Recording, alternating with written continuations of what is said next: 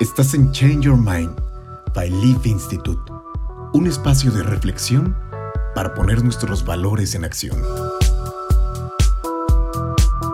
Queridos amigos, los saludo. Estamos de nuevo con Diego Cardoso y vamos a platicar sobre cuatro operaciones aritméticas para ser feliz. Diego. Mi querido Armando, ¿cómo están? Un saludo a todos. Gracias por acompañarnos esta semana, este viernes, en este nuevo podcast. Pues con este tema tan, tan interesante, la felicidad eh, humana, la felicidad humana que se da en las relaciones aquí en la Tierra. Estás en Change Your Mind by Leaf Institute. Síguenos en nuestras redes sociales como arroba Leaf Institute.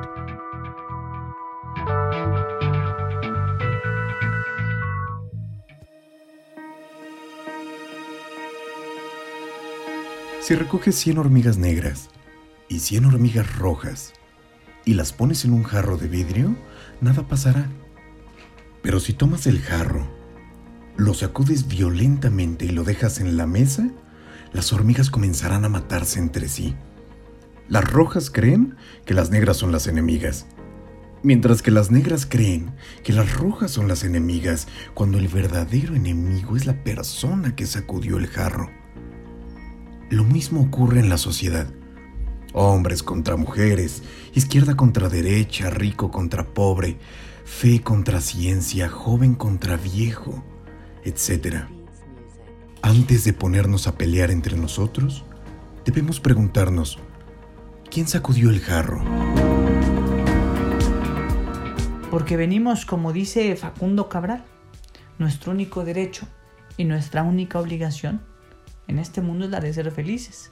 Y si no somos felices, dice Facundo Cabral, es que estás dormido, estás distraído de las cosas hermosas que nos suceden a cada día. Cierto es que hay problemas y que hay dificultades que la vida misma eh, no, nos, nos tiene, porque nuestros problemas, Armando, no son técnicos. En las escuelas, yo parte, creo que gran error de la educación ha sido que en las escuelas nos han enseñado a resolver lo técnico. Decíamos en el podcast pasado, recuerdo, a lo importante. Aprender idiomas, utilizar una computadora, al sumar, restar, multiplicar y dividir, pero no nos enseñan a valorar las diferencias, porque las diferencias nos enriquecen, las coincidencias nos fortalecen no nos enseñan a expresar nuestras emociones, no nos enseñan a comunicarnos, esta inteligencia emocional, que ya hablaremos de este tema en otro, en otro podcast. Nos enseñan como lo técnico, pero nadie te dice cómo ser feliz. Porque la felicidad no es un camino. Perdón, la felicidad no es un destino, es un camino. La felicidad es un camino. Enjoy the ride, disfruta el viaje. A mí me gusta mucho andar en motocicleta. Y lo bonito de andar en motocicleta no es cuando llegas, a tu destino, sino es todo el viaje. Y en el viaje vas encontrando baches, dificultades, topes, hoyos, ¿no? Animales. Pero también vas viendo paisajes, sintiendo el aire, sintiendo la lluvia, sintiendo el calor, olores. Todo eso vas haciendo en la moto. Y si volteas mucho para atrás, te rompes la cara. Por eso, este, road to live, como dicen los que andan en moto. Rodar para vivir y siempre hacia adelante. Si bien el pasado es importante y de las topes y de las caídas aprendemos y hay que tomarlo en cuenta. Hay que entender que venimos a este mundo a ser felices. Sin embargo, yo encuentro, Armando, que nos complicamos la vida de a gratis en las relaciones humanas. Buscamos dividir. Tenemos líderes políticos hoy en día que dividen, que todos los días, todas las mañanas dividen, ¿no? Nos dividen en dos. Yo recuerdo hace poco en un en una conferencia que di, alguien me decía, es que donde yo vivo es otro México. Y le dije, no, discúlpame, pero no es cierto. Vivimos en el mismo México, ¿no? Es no, es otro México, porque aquí sufrimos, aquí... Ya todos sufrimos. El más rico sufre, hermano.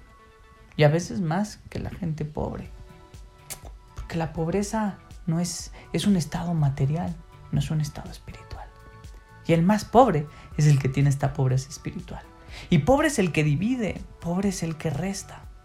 No estamos hablando de temas económicos. No estamos hablando de temas económicos. En una, una persona, una familia que se divide y se destruye por una herencia. Resta y divide. Estamos hablando de las cuatro operaciones aritméticas, matemáticas para ser feliz. Bueno, las dos para ser infeliz es restar y dividir. Restar te quito. Veo cómo te transo en los negocios. Veo cómo yo me quedo con la mejor parte y tú con la peor. Con esa mentalidad de restar. Veo cómo me brinco las leyes, cómo doy mordida para seguir tirando mis desechos en el río como empresa y no invertir en temas ecológicos y ambientales. Mejor daño al medio ambiente. Resto. ¿No? Cuando eh, peleo como perros y gatos por una herencia, no respetando la voluntad, como dicen en derecho, del decuyus, del difunto. Y me ando arrebatando por unos pesos, unos centavos. Luego, ¿para qué? ¿Para ser el más rico del panteón? Ni que fueras faraón para que te enterraran con todas tus riquezas. O ya te guardan en una urnita o te comen los gusanos ahí en la tierra. ¿No? Y entonces estamos restando. Cuando el otro día puse en el Facebook, es que voy a... Mi, perrita va a tener cachorritos. Entonces, ay, ¿por qué la cruzaste? ¿Qué Pues porque es la naturaleza, mi hermano. El poder solo para los que son políticos o empresarios, decirles que el poder e-, económico o el poder social solamente se sube a la cabeza de un cerebro vacío. Entonces suben un tabique y se marean. Se les olvida que el cargo dura tres años. Se les olvida que en la empresa ellos son gracias a la sociedad, a los inversionistas, a los proveedores. Y hay todo un ecosistema emprendedor y que tiene que estar sano ese ecosistema emprendedor para que una empresa, una organización, un negocio pueda funcionar. Por eso ya lo dije en otro podcast. Por eso acabar con la riqueza, ¿no? O sea, si es verdad que estas personas egoístas abusaron del poder y robaron y abusaron de la riqueza. Y es verdad que hay un enojo social, ¿no? Pero destruir fuentes de empleo, destruir negocios, destruir empresas, con el ánimo de, de un colectivo, ¿no? Común, ¿no? Ha sido un fracaso histórico, por donde lo veas. Entonces, son gobiernos, son empresas, son personas, son familia, y todos de la familia y desde la persona, hermano, que restan y que dividen. Y lo que nosotros estamos proponiendo es multiplicar y sumar. Multiplicar alegrías, multiplicar ecosistemas sanos, saludables, el medio ambiente, sumar poner nuestro granito de arena. En pequeños detalles, porque no, no pienses que el gobierno y el gobierno, como estas personas de las que hablamos, el gobierno, el gobierno, el gobierno. Tú separas la basura, ahorras el agua, saludas a tus vecinos, sonríes en la calle, o vas derrochando amargura por donde pasas. Tienes un, un hedor a amargura tienes un hedor a frustración, tienes un hedor a resentimiento. Y hay personas, y perdón que lo diga, en la política. Y nuevos políticos que tienen hedor a resentimiento social. Si lo que yo voy a decir resta, mejor no lo digo.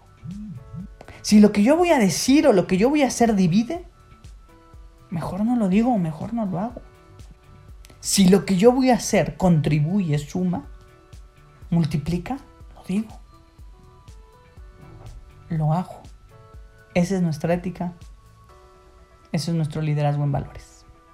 Eh, Diego, recomiéndanos una película para nuestros amigos cinéfilos, un libro para nuestros amigos lectores, para que puedan esta semana hacer el ejercicio. No se me ocurre mejor película que esta película de Walt Disney de Denzel Washington. Buenísima. Remember Titans, ¿no? Entonces, cómo a través del deporte puedes unir no solamente a una comunidad, sino a una sociedad entera, ¿no?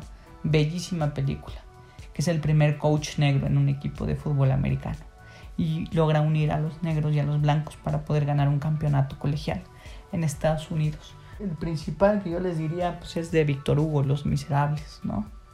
Como Jean Valjean pudo haber sido un hombre resentido, pero es obispo, a través de las palabras, este, le devuelve su dignidad, le devuelve la confianza, suma y multiplica y Jean Valjean se, se vuelve un hombre que por donde pasa, pasa haciendo el bien, ¿no? A comparación de su, su antagonista, que es Javert, que es un hombre resentido, es un hombre atrapado en las normas, atrapado en la ley, atrapado en el deber ser y no en el ser, ¿no? Entonces este es un, es un poema, eh, uno de los mejores libros que creo que existen de este francés Victor Hugo, que se llama Los Miserables. Y también está la película. Pues ahí lo tienen, queridos amigos.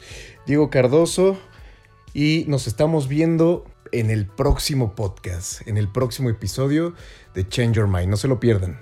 Les mando un abrazo y nos vemos la próxima semana. Estás en Change Your Mind by Leaf Institute, un espacio de reflexión para poner nuestros valores en acción.